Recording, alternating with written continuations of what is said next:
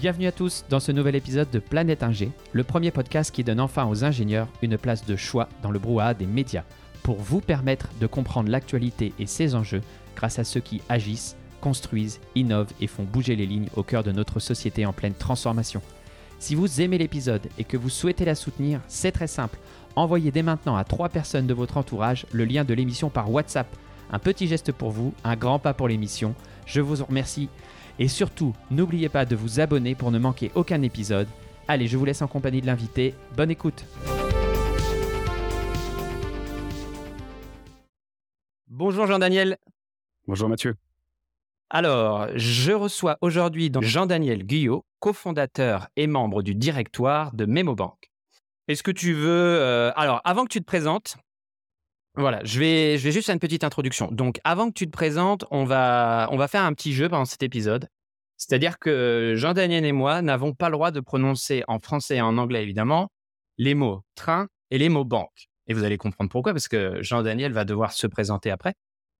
Euh, et donc, à chaque fois qu'on va prononcer l'un de ces mots, parce que ça va forcément arriver, sauf si nous sommes très bons, je ferai le décompte au montage et euh, on versera euh, 10 euros par mot prononcé à l'association du choix de Jean-Daniel qu'on on déterminera après l'épisode. Jean-Daniel, est-ce que tu peux te présenter aux auditeurs en prenant en compte évidemment les contraintes du jour?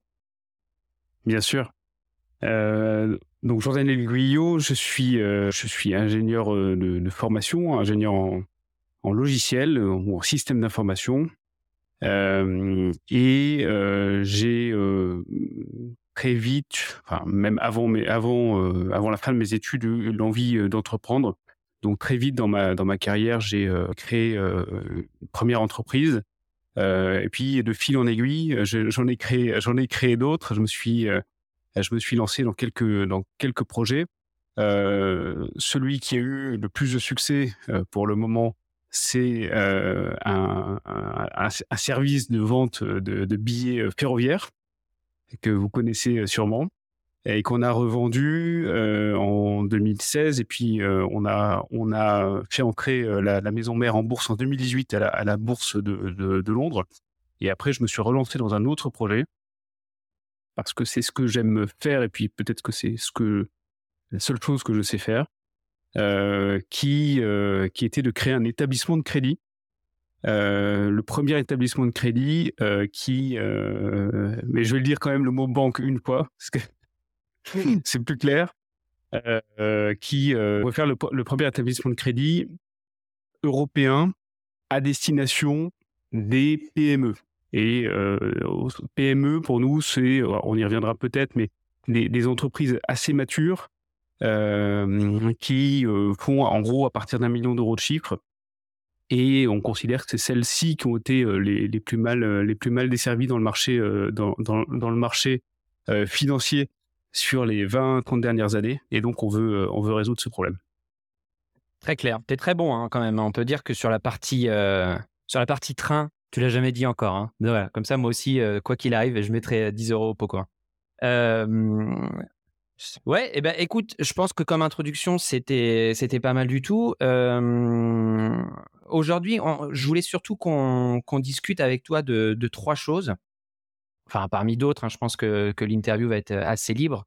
Je voulais qu'on prenne un petit peu de recul par rapport à, à comment euh, à comment t'étais quand t'étais jeune et quels sont les quels sont les, conseils qu'on peut qu'on peut donner qu'on peut donner. Euh, je voulais qu'on parle aussi un peu d'expansion à, à l'Europe parce que c'est un sujet, je pense, qui va intéresser les, entrepreneurs euh, de start-up françaises. Je voulais qu'on parle aussi un petit peu de, méthodologie et de comment réussir un petit peu ces, levées de fonds. Voilà, trois sujets euh, assez euh, assez vastes. Donc on va essayer de tenir quand même euh, de tenir quand même l'horloge. Euh, je reviens un petit peu en, en arrière. euh, enfin, revenir en arrière. Comment aujourd'hui, avec le recul, tu, évalues ton parcours justement et, euh, et quels conseils tu donnerais à ton toi, Jean-Daniel euh, de 20 ans justement? Est-ce que tu referais les mêmes, euh, les mêmes choix pour aller encore plus vite? Ah, Je ferai évidemment euh, des choix soit différents, soit je, je- j'opterai pour beaucoup de raccourcis que j'ai découverts, mais j'ai souvent tendance à dire qu'il parfois il n'y a pas de raccourci pour apprendre certaines choses. Il faut faire des erreurs, il faut, il faut buter sur certains trucs. Il faut aussi avoir énormément de chance. je, je, considère que je, suis, j'ai été très très chanceux dans dans ma vie personnelle et professionnelle. et et du coup, oui, il y a plein de choses que je referais différemment. mais malgré tout, ça m'a permis aussi d'apprendre, d'apprendre énormément de choses. Le fait, par exemple, de faire beaucoup de métiers différents, de faire des, des métiers qui sont des métiers soit physiques, par exemple, l'été, de faire des métiers qui sont très divers, que ce soit de, travailler. Alors moi, mes parents étaient dans la région euh, des pruneaux d'Agen, donc euh, tout le monde est un peu dans les dans, dans, les fruitiers euh, quand quand on veut avoir un boulot d'été.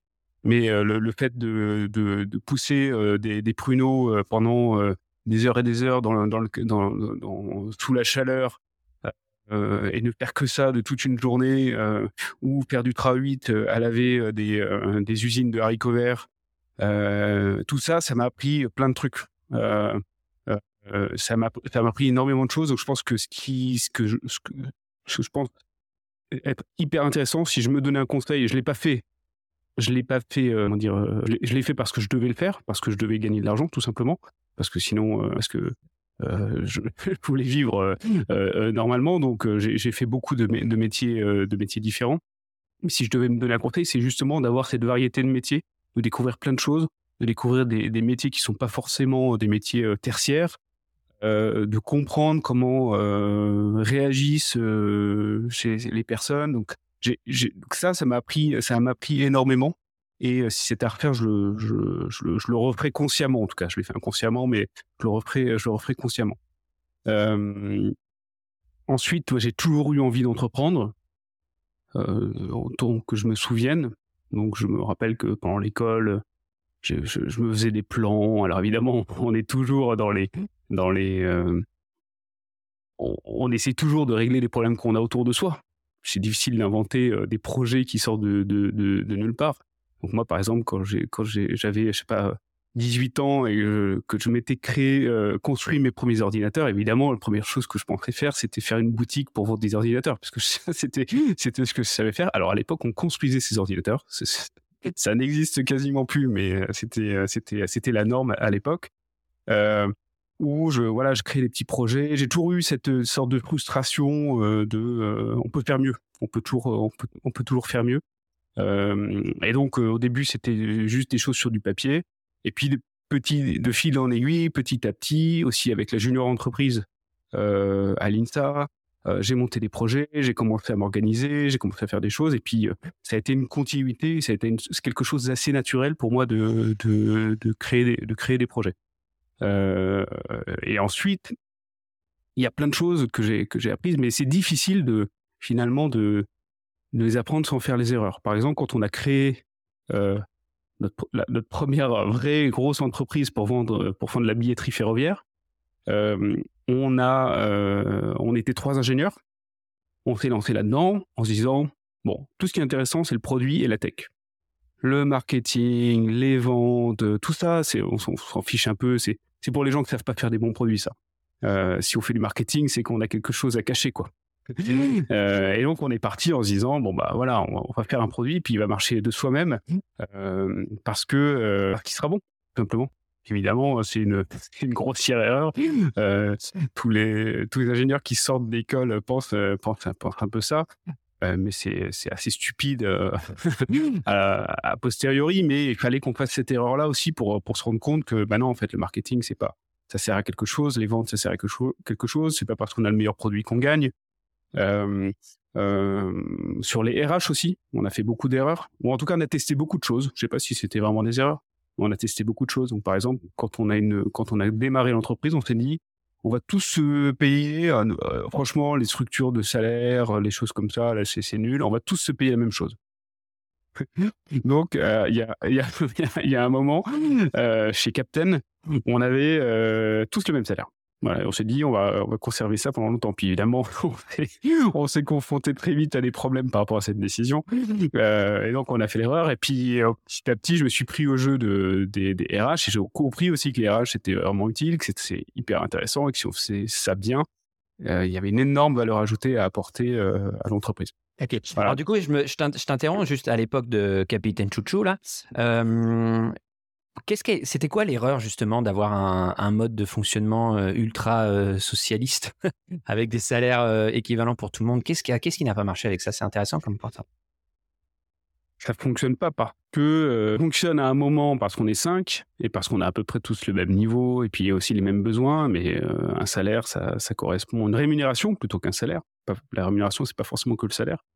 une rémunération, ça doit correspondre à hum, une valeur ajoutée euh, et aussi, mais bon, généralement ça va ensemble, mais et aussi un besoin de, de, l'employé. Si euh, j'ai 40 euh, ans, trois enfants, j'ai évidemment pas les mêmes besoins que quelqu'un qui, qui, sort, qui sort de l'école. Ou, voilà, et, ça c'est donc ces il y, y a ces deux choses à, à, à, admettre et, et, à mettre en place. Et du coup, on s'est pas mal passionné pour cette question, surtout euh, surtout moi. Donc ça, c'est vraiment un truc qui m'a qui m'a taraudé. Donc j'ai regardé beaucoup de choses qui s'étaient fait à l'époque. Donc il y avait une époque, euh, c'était euh, les entreprises. Alors les entreprises US, je trouve la Silicon Valley, je le, dis souvent, mais on dit souvent que la, Silicon Valley ils sont plus en avance que nous. En réalité, ils sont pas beaucoup plus en avance sur le plan technologique. Euh, ils sont un peu en avance sur le plan business, c'est-à-dire que les entreprises adaptent plus vite euh, des, choses que, qu'en, Europe, les nouveautés qu'en, Europe, mais ils sont surtout en avance sur la partie RH. Et du coup, on s'est beaucoup inspiré de ces, euh, évolutions-là parce qu'eux, ils ont été confrontés. Aujourd'hui, on a, une, pénurie de talent, mais eux, ils ont été confrontés beaucoup plus tôt que nous à, ça. Euh, ils ont été confrontés aussi à un grand pays, donc des politiques de, télétravail, par exemple, c'était quelque chose, c'est un problème qu'ils ont rencontré il y a longtemps. Euh, et donc, il y a eu des politiques RH qui se sont mis en place euh, et, une théorisation des choses et, plein d'essais, plein de tests qui se, qui se, qui sont mis en place. Donc, que ça soit par exemple chez les Apos, où euh, nous, on avait pris l'exemple de Buffer, où eux, ils, ils avaient fait une grille salariale et ils la rendaient publique. Donc, on pouvait voir, je ne sais pas si c'est encore le cas, mais on pouvait voir le salaire de tous les employés de Buffer en ligne du, euh, du, fondateur jusqu'à n'importe qui qui est, euh, qui est entré. Alors, la loi française ne nous permet pas de faire ça, mais on s'est beaucoup inspiré de ça pour justement créer des grilles, euh, des, grilles salariales, créer un système auquel tout le monde puisse adhérer et tout le monde puisse se dire, OK, ça me semble honnête et ça me semble juste. Voilà.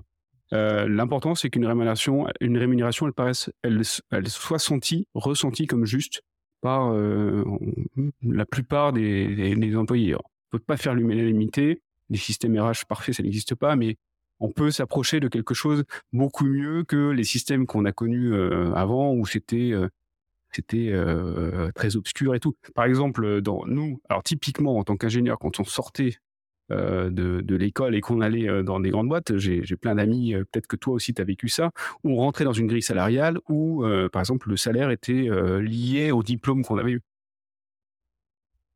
ça, ça n'a aucun sens. C'est, c'est, c'est, à la fin, ah bah, euh, ça, ça, ça, semble complètement injuste. Si on apporte de la valeur, euh, c'est, pas du tout lié, euh, parfois pas du tout lié au diplôme. Ça peut l'être, mais ça n'a aucun rapport, quoi.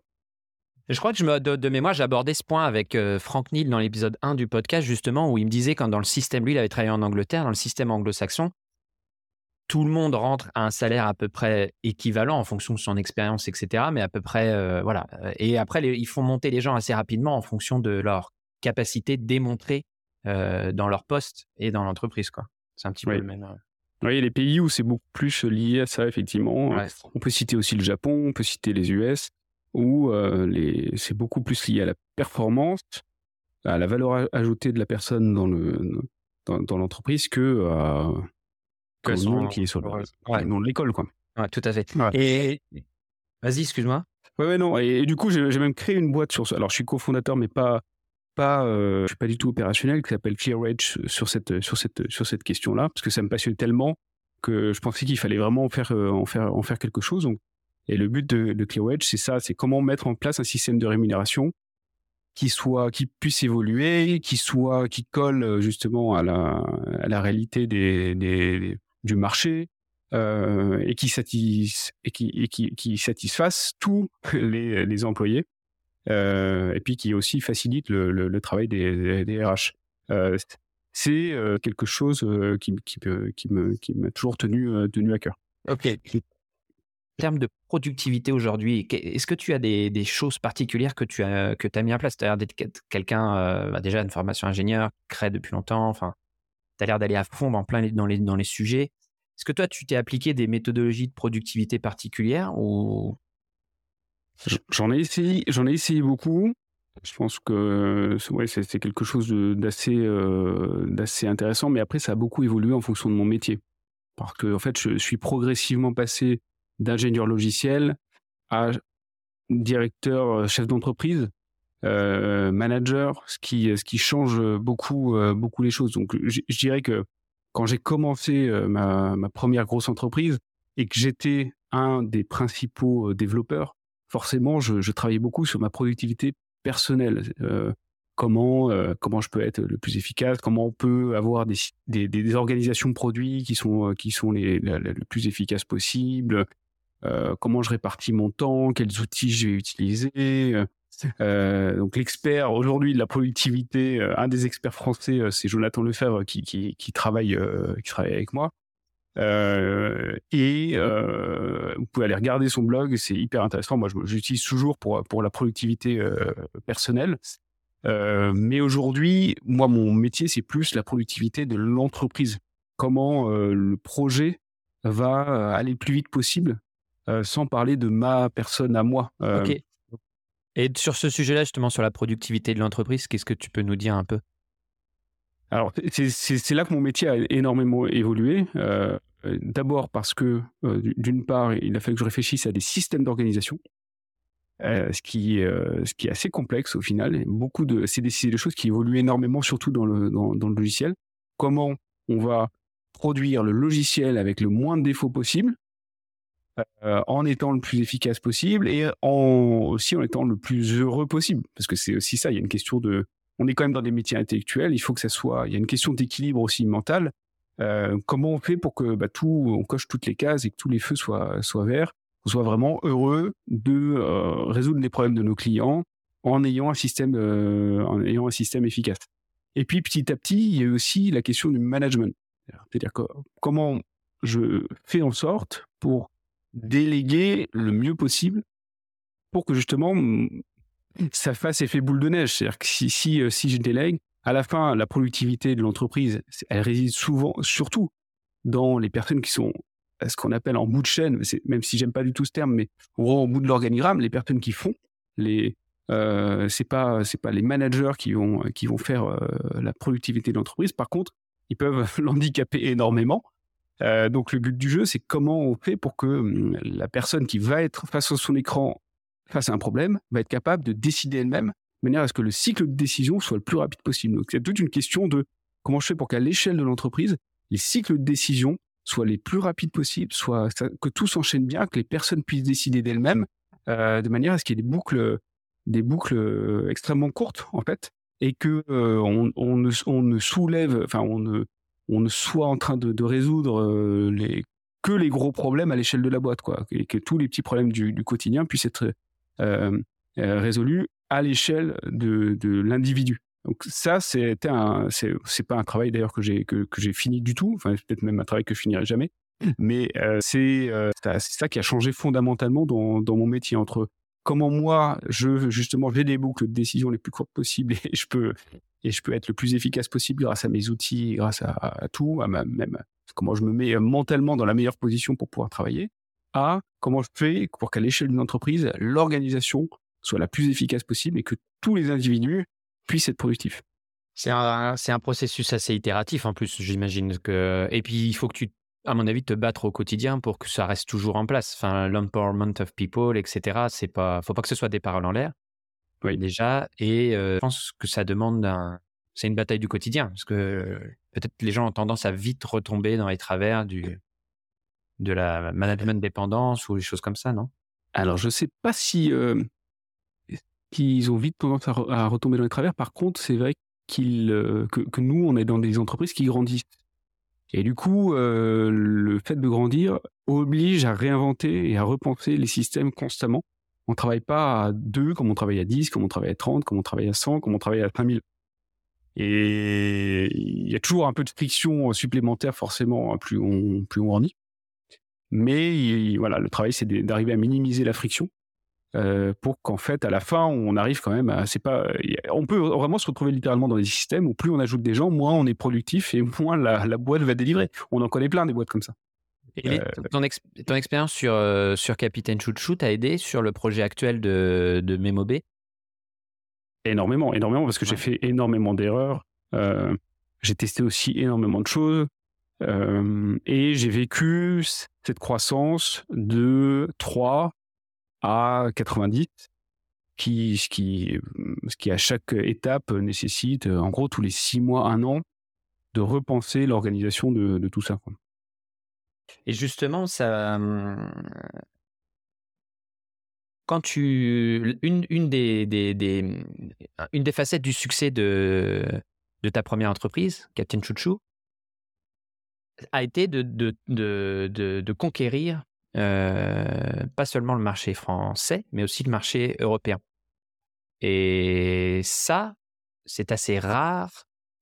Si je me trompe, je peux, je peux me tromper, hein, tu me corriges si, si, je dis une bêtise, mais j'ai l'impression que c'est assez rare et on, l'entend souvent que justement les, startups, même qui deviennent PME, ont du mal à, franchir les frontières. Euh, je pense que toi, est-ce que déjà, un, vous avez cette ambition-là avec, euh, avec Mebobé et, et, quels sont justement, toi, ce que tu as appris de, ta première expérience? Qu'est-ce que tu que tu pourrais conseiller et, et ce, que, ce que vous allez mettre en place pour justement réussir cette, euh, cette expansion européenne? Oui, alors c'est pas quelque chose qu'on avait vraiment réfléchi euh, avec Captain Chouchou. On, a, était plus dans l'idée déjà de faire. Enfin, c'était. Il faut vraiment se mettre dans la mentalité de l'époque pour nous. C'était vraiment de dire on va faire quelque chose de mieux à l'époque, voyager SNCF. c'est tout. on n'avait pas d'autre ambition que ça. en gros, on disait c'est pas bien, on va faire quelque chose de bien, selon nos standards. Et puis, et on s'est pas dit, euh, il va falloir qu'on. Enfin, euh, il y avait plein de, de paramètres qu'on n'avait pas en tête. On a vraiment euh, foncé bien en tête, mais on n'avait pas tellement réfléchi au marché, euh, la façon dont il fallait faire du marketing, plein de choses. Donc en fait, on, était vraiment juste dire, allez, enfin un, bon produit. Et petit à petit, on s'est rendu compte que la problématique euh, déjà du marché, c'était de faire du volume, parce que faible marge égale gros volume. Donc, donc il fallait aller vendre beaucoup, beaucoup, beaucoup de billets.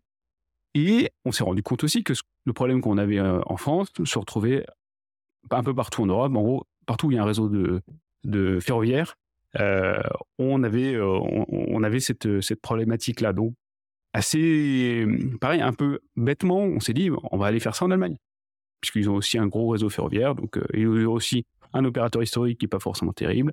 Donc, allons, allons, allons en Allemagne et puis on verra bien ce qui se passe. Donc, on a recruté quelqu'un en, Allemagne.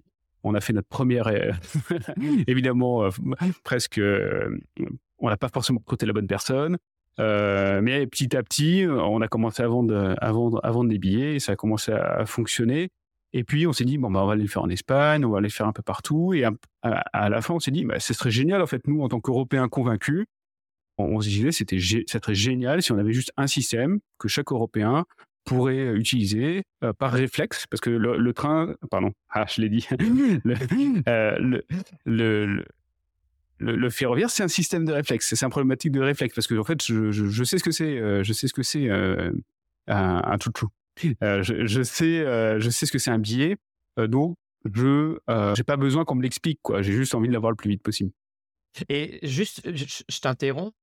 Comment ça s'est passé? Enfin, pour travailler, avoir travaillé avec des Allemands, d'autres pays européens, sans évidemment coller d'étiquette culturelle à qui que ce soit. J'imagine très bien le petit Français arrivant en Allemagne et leur expliquer comment on va faire mieux que ce que vous avez fait pendant des années. Ça a dû être quand même assez cocasse. J'aurais bien aimé une petite souris à ce moment-là. Comment ça s'est passé exactement? Alors, on leur, disait, on leur disait pas ça, évidemment. Et, et justement, ça c'est ça qui était assez cool dans la dans notre compréhension du, du, du modèle européen et notre rencontre avec d'autres effectivement d'autres cultures, c'est que ça permet d'enlever pas mal d'étiquettes finalement, hein, et que les, les, a priori qu'on a sur les sur les gens, évidemment allemand rigoureux, enfin pas quoi, il y en a plein, et en fait sont, sont, sont relativement faux et encore plus faux dans le monde de l'entreprise. Euh, globalement, on est quand même assez. Il y a, quand même beaucoup de choses qui sont. Euh, enfin, on n'est pas perdu, quoi. Dans un, autre pays, que ce soit euh, en Allemagne, en Suisse ou, ou partout, quoi. Bah, il, se, trouve, bah, typiquement dans le cas de, dans l'Allemagne, on a discuté avec Deutsche Bahn assez assez rapidement. Et il y avait Deutsche Bahn France, et on a discuté avec eux, on a commencé à faire du business, etc. Et puis petit à petit, ça a tellement plu au président de Deutsche Bahn France que euh, il a postulé chez nous et il est ah devenu mon directeur général. Super. Il n'y a pas, il y a pas vraiment de, enfin, j'ai eu, j'ai pas rencontré beaucoup de clichés en fait dans dans, dans mon aventure là-dedans. Ensuite, si on doit tirer des leçons de ça, donc nous, je te dis, j'ai pas beaucoup de. Euh, le, la première expérience n'a pas été vraiment très réfléchie. Alors, en tout cas, elle n'avait pas beaucoup de recul. On a fait les choses un peu naturellement, on a fait les choses sans se poser trop de questions, en disant bah, c'est évident qu'il faut faire ça, donc on le faisait. Voilà. Euh, aussi, aussi bête que ça. Maintenant, effectivement, sur la deuxième expérience, j'ai beaucoup plus de recul sur, sur, les choses. Et donc, mon premier réflexe, si je, je vais refaire la première expérience, ça serait d'aller beaucoup plus vite dans un premier pays, euh, de mettre toute la boîte en anglais, typiquement. Donc ça, ça nous a demandé énormément d'efforts, de tout refaire, refaire toute notre documentation. On avait des Allemands qui arrivaient, ils disaient mais je comprends rien. Tout bah en français. Euh, euh, alors le code était en anglais, mais et les commentaires en anglais heureusement. Mais en fait, on avait fait un peu l'effort, mais euh, petit à petit, comme on n'était que dans un environnement français. Et ben, il y avait quand même énormément de choses en français. Tout le monde se parlait en français sur le sur le chat. voilà. Donc en fait, un Allemand qui, qui débarque là-dedans, qui parle pas français pour le coup, mais il était complètement. Euh, ça a demandé un, énorme effort. Et puis aussi, euh, ah, tourner. Évidemment, nous, on, on, résolvait nos problèmes en tant que, en tant que voyageur. C'était hyper simple. Euh, je le connais par cœur, euh, le, système ferroviaire français. Donc, simple pour moi de faire un produit. et donc, c'est simple pour tous les développeurs, tous les product managers. Mais quand il s'agit pour la personne qui s'occupait de l'Allemagne de dire ah, j'ai ce problème-là, en fait, et que personne ne comprenait quel était le, le problème, et que, en fait, personne n'écoutait, c'était euh, forcément il y avait alors on, s'est soigné quand même mais mais euh, euh, ça a été un gros problème au, au, démarrage. C'est pour ça que là mais je suis pas seul à dire hein, je pense que n'importe qui qui a fait cette expérience va dire ça. Un des premiers réflexes c'est d'aller le plus vite possible au moins dans un premier pays à la fois pour avoir cette notion d'international pour avoir des gens qui ne parlent pas français euh, et pour que toute la doc soit en anglais, pour que le troisième pays, le quatrième pays, en fait, ça soit des choses beaucoup plus, euh, beaucoup plus naturelles et, et, et, faciles, quoi. Petite pause dans ce super épisode pour vous rappeler de le partager à trois personnes de votre entourage par WhatsApp et surtout, si vous aimez l'émission, de vous abonner. Allez, je vous laisse avec la suite de l'épisode. J'ai interviewé Cyril euh, Pierre de, de GR, je ne sais pas si tu le connais d'ailleurs. Non, tu connais pas. Euh, il pareil, un, un, ingénieur qui a fondé des boîtes. Là, actuellement, il est, il est le fondateur de Rocket Scoop. Et on a eu donc un, échange sur un des épisodes. Et il me disait que lui avait, avait eu un parcours aussi euh, assez euh, successful avec ses, ses, entreprises. Et aujourd'hui, ce qu'il aimait en France, c'est justement l'écosystème de Business Angel et, et l'envie qu'ont les entrepreneurs à succès de repartager ce qu'ils ont eu eux-mêmes euh, et ce qu'ils sont. Comment Tu nous as dit que tu étais toi-même euh, business angel. Est-ce que tu peux nous dire déjà qu'est-ce que c'est, nous expliquer un petit peu en quoi ça consiste et pourquoi tu t'es aussi positionné dans, un, dans ce rôle-là? Alors, je, je, me suis positionné assez naturellement parce qu'effectivement, on a toujours dit, on a toujours dit que les modèles US fonctionnaient parce qu'il y avait des réseaux de business angel qui étaient extrêmement performants et, euh, et massifs surtout. Euh, si on compare encore les, réseaux de business angels américains et européens, je crois que c'est de l'ordre de 10 fois plus gros. Donc il y, a une vraie, euh, une vraie grosse différence.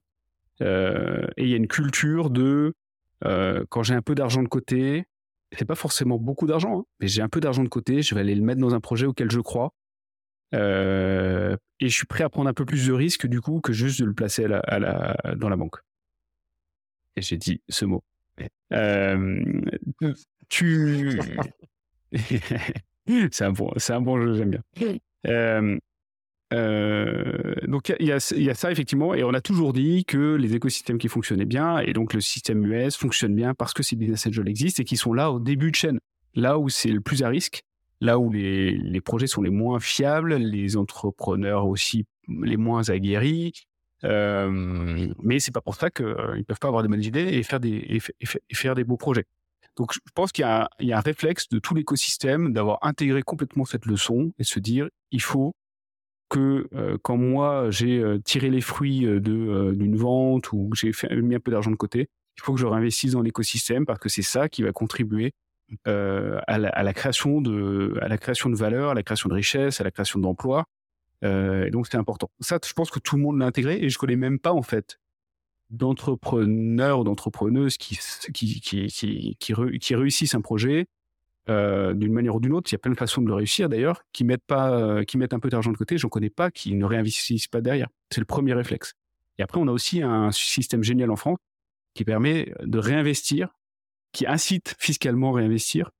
Euh, qui, alors je me rappelle plus exactement du, terme, mais en gros, on a la capacité. Euh, donc moi, j'ai fait une, j'ai revendu mes parts euh, que, j'avais dans, dans, la, dans ma boîte et j'ai j'ai eu la possibilité de mettre une partie de cet argent dans une holding. Et si je réinvestissais la moitié de l'argent que je passais dans la holding dans les deux ou trois ans,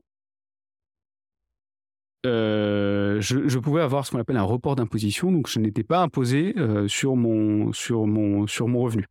Donc c'était assez, c'est un, un, mécanisme qui est assez, qui est assez intéressant et qui permet donc d'isoler de l'argent, que la, la, encore la personne, moi, ne récupère pas cet argent à titre personnel, mais le mettre dans une structure dans le but d'investir. Euh, et ça, ça, ça c'est vraiment, euh, vraiment très efficace. Et tous euh, tous ceux qui sortent un peu d'argent d'un projet le, le pont parce que, en fait, c'est évident qu'il faut. Qu enfin, c'est le meilleur moyen de le faire. Tout simplement. C'est comme ça, généralement, qu'on devient business angel. Pour rester sur le. Pour rester sur le sujet, justement, tu, tu disais donc tu, tu investissais de l'argent dans des entreprises. Quels sont tes critères de, tes critères de sélection, justement? Pour euh, voir euh, si ton investissement va être euh, pas forcément rentable, mais en tout cas vaut le coup. Est-ce que tu as des critères particuliers et est-ce que justement la sustainability, l'écologie font partie de tes critères aujourd'hui prioritaires? Alors, le premier, premier critère, c'est quand on investit, pour moi en tout cas, mais c'est vraiment des recettes que tout le monde a, je pense, hein, c'est l'équipe. Donc, souvent, j'investis dans des équipes soit auxquelles j'ai déjà confiance, dans lesquelles j'ai déjà confiance parce que je connais bien les personnes. Euh, il y en a un certain nombre euh, qui sont sortis de, ma première boîte euh, dans lesquelles, dans lesquelles j'investis. Euh, et il y a aussi la partie projet. Il faut évidemment que, j'y crois. Euh, donc il y a, généralement ces deux, ces deux, ces deux, ces deux facteurs qui, qui comptent. L'équipe étant évidemment le, numéro un euh, sur la liste, quoi, parce que un projet ça peut évoluer, des fichiers Excel, ça, change aussi. Les business plans, ça veut jamais rien dire. Donc c'est souvent quand même euh, l'équipe qui est, le plus important et c'est l'équipe qui va se débrouiller pour, euh, si elle n'est pas sur la bonne piste, euh, changer de piste. Et puis c'est pas, c'est, pas très grave. et après sur la partie sustainability, ça je le fais plutôt dans mes investissements non start-up, on va dire, où je fais attention à ce que quand je place de l'argent, euh, il y, a, un bilan carbone. Euh, j'investis pas dans les choses auxquelles que, je n'aime pas et qui, sont évidemment euh, des gros émetteurs de carbone. Ça maintenant les banques, euh, les euh, euh, systèmes, tout, le système de régulation fait qu'on peut avoir cette information et c'est très demandé par ceux qui investissent. Du coup, on peut avoir l'info et on peut écarter les investissements qui émettent pas mal de CO2. Et c'est quoi un projet dans lequel tu crois? Tu nous as dit que avais ton critère, c'était l'équipe, et un projet dans lequel tu crois. c'est là, euh, c'est quand les fondateurs m'ont convaincu. euh... Mais là, on, il faut pas seulement qu'ils soient beaux parleurs, enfin convaincus dans quel sens? Ouais, mais euh, dans le sens où je, On dit souvent qu'il faut investir dans, uniquement dans ce qu'on comprend. Bon, c'est vrai, et puis c'est pas forcément vrai. je pense qu'il faut aussi. En fait, le, truc, c'est que souvent, la valeur qu'on apporte dans une industrie, c'est c'est dû à la capacité de comprendre l'industrie et de voir quels sont les éléments de cette industrie qui sont grippés là où, en fait, on pourrait changer, changer une pièce pour que ça, marche mieux. Et, et on peut pas connaître toutes les industries. Donc, faire confiance à une équipe, ça permet de se dire, OK, lui, il va être assez malin, assez intelligent, ou elle va être assez curieuse pour euh, comprendre là où elle peut apporter de la valeur, là où l'entreprise peut vraiment se placer, comprendre le marché. Donc ça, je peux pas non plus euh, comprendre sur, sur tout. Donc je, suis loin de comprendre toutes les industries dans lesquelles j'investis. Par contre, ce qui est intéressant, moi, à titre personnel, c'est que justement, ça me permet de comprendre certains trucs. Donc on dit, un, je rejoins ce que tu dis, je veux dire euh, sérieusement, une bonne, un bon vendeur, c'est pas, pas quelqu'un qui va vendre justement un, frigidaire à des Esquimaux, mais un bon vendeur, c'est quelqu'un qui va vendre de la valeur. Et je pense qu'arriver à convaincre, plus tu vends de la valeur, plus tu résous un problème évident, plus tu, il est facile de convaincre. Et je pense que toi, tu te laisses, entre guillemets, tu es sensible à ça. Je veux dire, enfin, quand tu dis convaincre, c'est, voilà, tu sens que la personne, elle va apporter de la valeur quelque part, quoi. Je, suis très sensible aux, personnes qui essayent de résoudre des problèmes de fond de manière ambitieuse. Donc si on revient sur Agricool, c'est vraiment un problème euh, majeur. En gros, aujourd'hui, on ne peut pas nourrir comme euh, on nourrit aujourd'hui euh, les pays les plus avancés, comme en Europe, aux US. On ne peut pas peut pas nourrir l'intégralité de la terre comme ça. C'est juste pas possible. Mécaniquement, pas possible. Il n'y a pas assez de terre pour, pour, cultiver. et la façon de cultiver a un peu évolué dans les, dans les, euh, dans les dernières années, dans les 100 euh, dernières années, évidemment. Euh, mais on n'a pas non plus chez x10, quoi. et on, utilise des, surfaces qui sont monstrueuses pour, pour, pour cultiver, simplement parce qu'on cultive en 2D, quoi. on cultive à plat, et on cultive dans un substrat qui est le moins pire pour, pour, les, pour les fruits et légumes, mais qui n'est pas forcément non plus génial. Et donc, on, on peut tout à fait inventer des systèmes euh, Guillaume parle de, paradis du fruit ou paradis du légume, où euh, en fait les fruits et légumes euh, poussent beaucoup mieux avec 10 fois moins d'eau, 100 fois moins de surface, pas de pesticides. et c'est, enfin, pour moi, je comprends même pas que ce soit pas un problème qui résout tout le monde en fait. et pour moi, j'adore ce genre de, de, sujet où en fait le, le problème il est évident, euh, l'approche, elle est, euh, elle est aussi en fait logique. Tout est logique dans le truc. C'est une continuité. La question, c'est juste de le faire en fait. C'est souvent ça. Hein. Super. Sans vouloir euh, me répéter et, te faire répéter, on a on a eu tes critères d'un point de vue investisseur. quel conseil tu donnerais aux, aux, personnes justement qui se présentent devant toi? Enfin, j'imagine que c'est pas une salle de classe, mais voilà, on imagine, euh, il se présente devant toi. Euh, quel conseil tu donnerais aujourd'hui pour euh, les personnes qui veulent lever des fonds et qui, qui, amèneraient un projet et qui voudraient, qui voudraient justement obtenir quelque chose, pas de toi, hein, d'un business angel, hein, pas de toi en particulier. Hein, je veux pas que tout le monde t'appelle demain pour. non, mais avec plaisir. c'est, alors, c'est deux choses assez différentes de convaincre un business angel et de convaincre un investisseur professionnel. D'accord. Des choses. Bon, bah, déjà, c'est à, différents moments de la vie de l'entreprise. On, on, va pas convaincre des business angels une, fois que la boîte euh, mmh. euh, coûte très cher et, euh, juste pour qu'il ait un, un pouillème de l'entreprise. donc souvent on contacte des business angels en amont, enfin au début du projet, et puis on contacte des, investisseurs professionnels ensuite. et donc généralement des, des, business angels se laissent convaincre par par par des choses qu'ils comprennent, qu'ils connaissent ou sur lesquelles ils ont envie de, qu'ils ont envie de comprendre. Souvent, c'est souvent ça. En tout cas, c'est mon cas. Euh, donc moi, j'investis dans des gens qui ont des problèmes relativement simples, qui essayent de, solutionner avec de manière relativement simple, mais par contre, avec beaucoup d'ambition. Enfin, je rejoins, j'ai écouté, enfin, je, connais un peu du coup ton parcours en ayant écouté un petit peu, on a peut-être moins parlé ici, mais voilà, c'est une de tes caractéristiques, un de tes traits de caractère. Tu es quelqu'un qui a de l'ambition, qui a toujours essayé de voir un peu grand, donc indirectement, tu te projettes un peu dans la personne qui va venir ou dans le, projet qui t'est proposé. Tu, te projettes, enfin, tu essayes de, justement de dire, voilà, moi, mes facteurs de réussite, ça a été justement d'être ambitieux. Et du coup, euh oui, mais parce que c'est, oui, c'est ça, mais c'est mon monde, c'est l'écosystème aussi, euh, c'est l'écosystème. Euh, start-up. Euh, il n'y a pas de start-up ambitieuse. Sinon, c'est pas une start-up. Et c'est pas grave. Je veux dire, c'est pas, du tout, encore une fois, comme tu disais, c'est pas un jugement de valeur. Il y a des entreprises euh, qui sont faites et à partir du jour 1, elles sont rentables. Euh, et bien très bien, c'est super. Demain, tu fais une boulangerie, une boucherie, elle sera rentable, sera efficace, ça marche bien, tu vas générer un revenu et, c'est génial. Bon, mais ce genre de business-là n'a pas besoin d'investisseurs euh, qui vont prendre des risques. Moi, je suis dans un, modèle et un écosystème où on va essayer de prendre le maximum de risques pour résoudre le plus gros problème possible euh, à l'échelle à l'échelle mondiale et apporter le plus de valeur possible. Donc, c'est juste une question de dans quel monde on évolue. Mon monde, c'est mon monde, c'est celui-là. Ok. J'ai encore quelques questions, quand même les poser parce que quand on a un invité euh, de, de, cette de ce calibre-là, on, voilà. Ah oui, j'avais dit, Jean-Daniel aime bien quand il passe de la pommade, on m'avait dit ça en je sais pas. Pas du tout, pas du tout, pas du tout. Euh, au début de l'émission, pour, pour ceux qui vont écouter, tu, tu as parlé de, de chance. Et, et moi, c'était une question qui m'était venue parce que des gens qui ont des projets comme les tiens, à la base, il y en a beaucoup. Et je me suis dit, mais merde, à un moment donné, il a eu un, fantastique coup de bol quand même, Jean-Daniel. Non? Ouais. ouais, tu le reconnais, mais est-ce que aussi... oui, euh, mais c'est très euh, fou de ne pas le reconnaître. il y a un euh, alignement des étoiles, mais il y a eu aussi un facteur X, tu penses? Il y a eu un truc qui, qui a fait que. Il y a une partie de chance dans tout projet, il y a une partie de chance dans tout, dans toute rencontre sportive, dans, dans, dans, la vie de manière générale. Il y a toujours une partie, une partie de chance. Et nous, on en a eu, on en a eu beaucoup.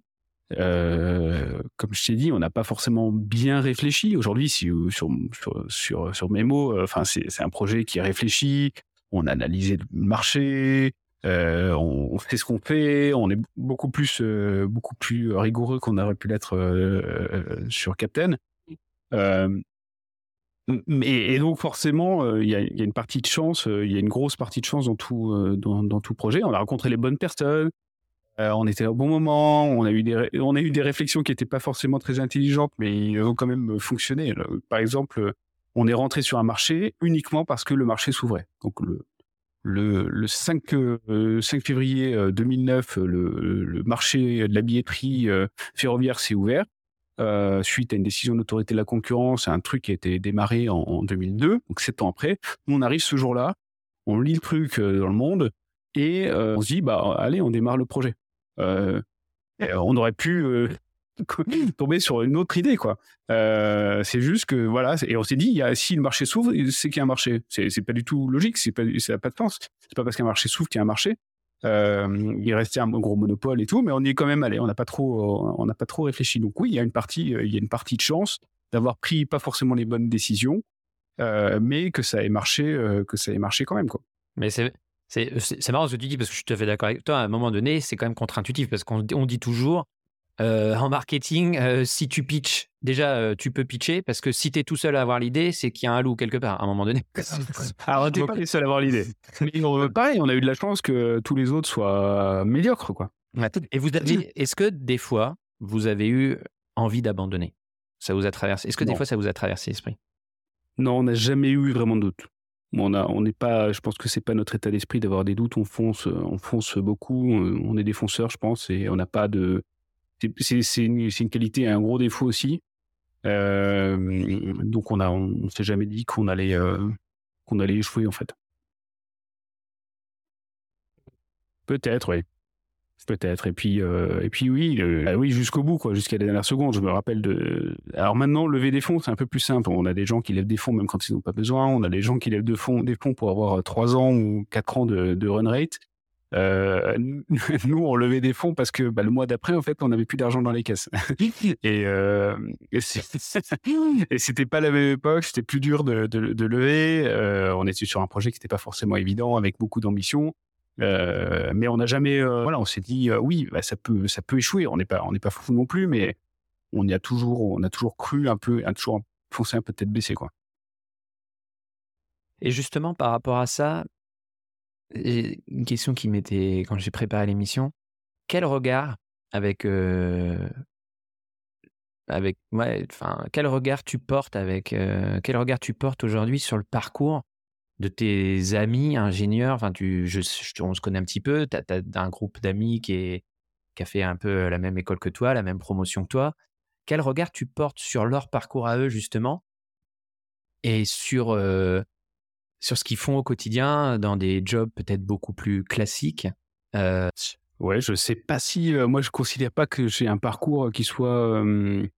chacun son métier, quoi. Euh, et chacun suit un peu ses passions et ses envies. Moi, mon envie, c'était d'entreprendre, mais ça aurait pu être autre chose. Et j'ai pas. Eux n'ont pas un parcours classique versus moi qui ai un parcours c'est sûr qu'il y a sûrement moins d'entrepreneurs, mais il y, a des, ingénieurs qui font des choses extrêmement spécialisées aussi, où ils sont uniques euh, quasiment au monde parfois. Euh, et donc, euh, d'une certaine façon, ils n'ont pas un parcours classique, même s'ils sont dans une grosse entreprise ou autre. j'ai pas. Voilà, donc c'est ça un peu ma position. C'est chacun fait selon ses, envies. C'est vrai qu'il y a une sorte de moule quand même hein, dans une école d'ingénieur. Hein il y a un moule qui est, alors en tout cas à notre époque, je sais pas si ça a changé, à mon avis pas énormément, mais à notre époque, quand on sortait, la voie classique, c'était je vais dans une grande, entreprise, je vais chez Renault, je vais chez Total, je vais dans le truc le plus gros possible. Et puis, euh, on nous disait, bon, bah alors en fait, votre euh, but du jeu, c'est tous les deux ans, il va falloir gravir, gravir un échelon. Si vous passez plus de trois ans dans un poste, c'est qu'il y a un problème. Euh, et puis petit à petit, vous allez jouer avec la concurrence et vous allez monter, monter, monter comme ça, monter en salaire, monter. Il y avait une sorte de voie euh, évidente et logique et euh, comme, que, tout le monde devait emprunter, qui était la voie du management, où le but du jeu, c'est je vais petit à petit dans ma carrière manager le plus de gens possible et c'est ça qui va faire que j'aurai le plus de médailles sur, sur mon torse. quoi. Et non, en fait, on se rend compte très vite dans le monde professionnel qu'il y a plein d'autres voies qui une voie, il y a des voies de spécialisation. Il y a des gens, euh, je pense par exemple à l'industrie du jeu vidéo, où il y a des gens qui sont extrêmement pointus, qui passent toute leur carrière à être les plus pointus possibles, qui managent personne de leur vie, euh, mais qui sont des rockstars, euh, qui sont que tout le monde s'arrache dans, le monde entier parce qu'ils maîtrisent un truc que personne d'autre ne sait faire.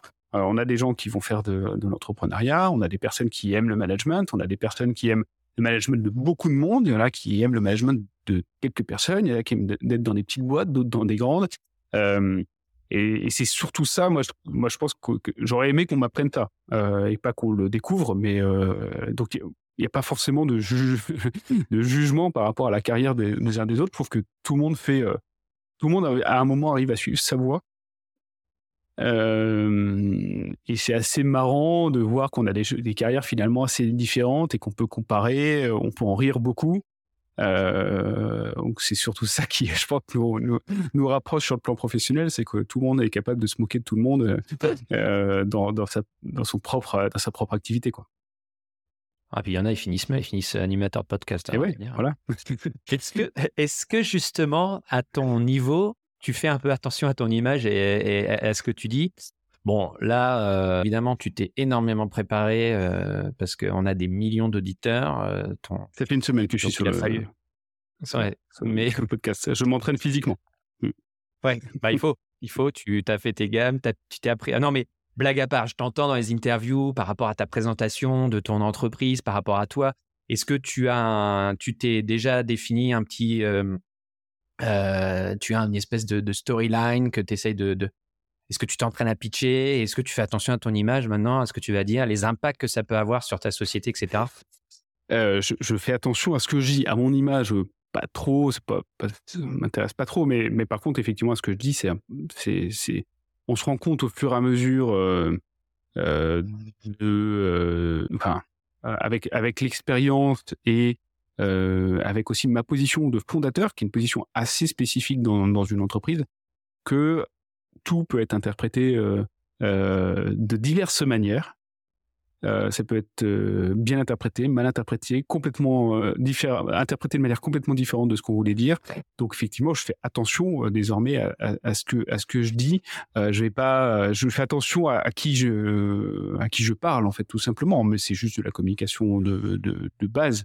Je vais pas faire une, une, blague à toute, toute mon équipe comme je vais faire une blague à mes potes, quoi. ça, ça, a pu, ça a pu m'arriver, et mais ça, ça, ça, ça, fonctionne pas. C'est, donc il faut effectivement fortement adapter ta communication à qui on parle. Après, je, je suis pas vraiment pour les communications extrêmement organisées. Donc j'ai aussi travaillé dans, dans de fait dans une entreprise qui nous a qui nous a racheté où il y avait beaucoup plus de monde et on faisait beaucoup plus attention à ce qu'on allait dire. Il y avait des messages précis, des choses qu'il fallait dire, des choses qu'il fallait pas dire parce que on était bah, c'est comme ça que ça fonctionnait dans cette entreprise-là, qui était assez ancienne. Euh, moi, je suis pas trop dans ce dans ce dans ce mode-là, donc j'essaie quand même d'être un peu plus euh, naturel, de pas trop préparer les choses justement, euh, et d'essayer de comprendre plutôt la question qui m'a été posée plutôt que de placer mon message à tout prix, peu importe peu importe la question. donc c'est c'est mais oui oui, on, fait forcément attention à, à, à ce qu'on dit. Ok. Enfin, comme convenu, euh, j'enverrai la bande de l'épisode pour la faire relire par tes conseillers avant de voilà. on ira, on ira barrer et effacer tout ce que la moitié de l'épisode. La grande, la grande miette. Euh, deux petites questions pour finir, mais peut-être des grandes réponses, j'en sais rien.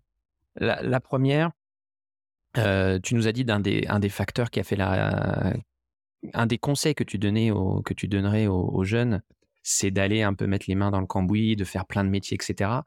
Aujourd'hui, c'est ce qui a fait un petit peu, ce qui t'a façonné en tant qu'individu.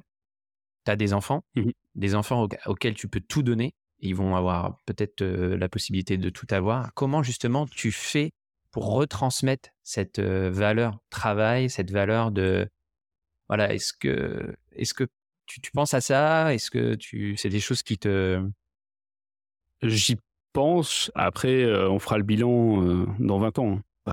pour l'instant, ils sont encore un peu petit. mais moi, je te dis ça parce que même moi, mon, toi, moi aussi, hein, j'ai deux enfants. Et à chaque fois que je fais quelque chose, je me dis, j'essaye de réfléchir aux peu de possibles conséquences. Et à un moment, je me suis dit, bah, en fait, je crois pas. En fait, je crois que quoi qu'il arrive, on n'a pas besoin de, te prendre trop la tête avec ça. Mais peut-être que toi, as, justement, je te pose la question innocemment, peut-être que tu as une autre vision du sujet. Hein, mais, mais euh, je, suis assez persuadé que ça, viendra et qu'il faut faire ses erreurs. Enfin, je sais pas. Moi, j'ai vraiment euh, toujours travaillé, euh, enfin toujours vécu en mode euh, erreur. Euh, et, et, voilà, on se prend des claques, on se prend des portes, on fait des, on fait des bêtises, on pense des trucs. On, est, sûr que c'est la vérité. Et puis en fait, on se rend compte qu'on a été un parfait abruti. Euh, donc j'ai plutôt cette attitude-là, eu toujours cette attitude-là dans ma vie, et, j'ai plutôt envie de transmettre ça en fait, euh, de se dire euh, finalement je me suis, je dirais pas que je me suis débrouillé par moi-même, mais j'ai fait mes propres choix. Et certains choix étaient bons, certains choix étaient mauvais, et j'ai toujours su, ou en tout cas essayé de, de réaliser que mes choix étaient mauvais quand ils étaient mauvais. et c'est pas donc j'ai pas une j'ai plus une éducation moi personnellement de liberté par rapport à par rapport à ça euh, et j'essaie plutôt d'être dans ce mode-là avec euh, avec avec mes enfants. Mais ils savent pas encore qu'ils vont devoir aller pousser des chariots de pruneaux l'été dans quelques années. Ça, tu leur as pas dit encore. non, pas encore, mais euh, mais ils le, ils le feront, ça c'est à peu près sûr. Dernière question que je pose à tous les invités qu'est-ce qui fait encore, qu'est-ce qui te fait encore rêver et qui te fait lever le matin justement? Professionnellement parlant ou personnellement parlant, mais plusieurs choses. Euh, euh, l'ambition, je pense, changer quelque chose de grand, essayer d'avoir une sorte de.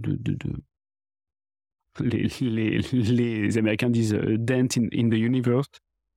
Bon, peut-être pas aller jusqu'à là parce qu'ils sont souvent un peu mégalos, mais euh, au moins d'avoir un petit effet, quoi.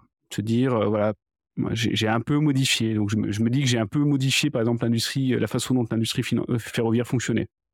Euh, Est-ce que je vais arriver à, à, faire fonctionner de manière un tout petit peu différente l'industrie, euh, l'industrie financière? Ça, c'est c'est euh, mon euh, c'est quelque chose qui m'intéresse. Enfin, je suis content quand je me lève le matin de me dire qu'on fait un truc qui, qui va dans ce sens. travailler aussi avec des gens brillants, ça évidemment peut-être un poncif, mais c'est quand même une joie au jour le jour, quoi. Dire, ah, je travaille avec des gens qui sont tellement compétents, euh, tellement meilleurs que moi, euh, qui font avancer les sujets, et en plus qui sont sympas, avec qui euh, vraiment j'ai du plaisir à travailler. Ah bah c'est ouais, ça c'est vrai, euh, un vrai, un vrai, un, vrai gros plaisir. Ok, et eh ben écoute, je te propose que ce soit le mot de la fin. Je te remercie beaucoup pour ta dispo, pour ta participation. J'espère que tu as passé un bon moment.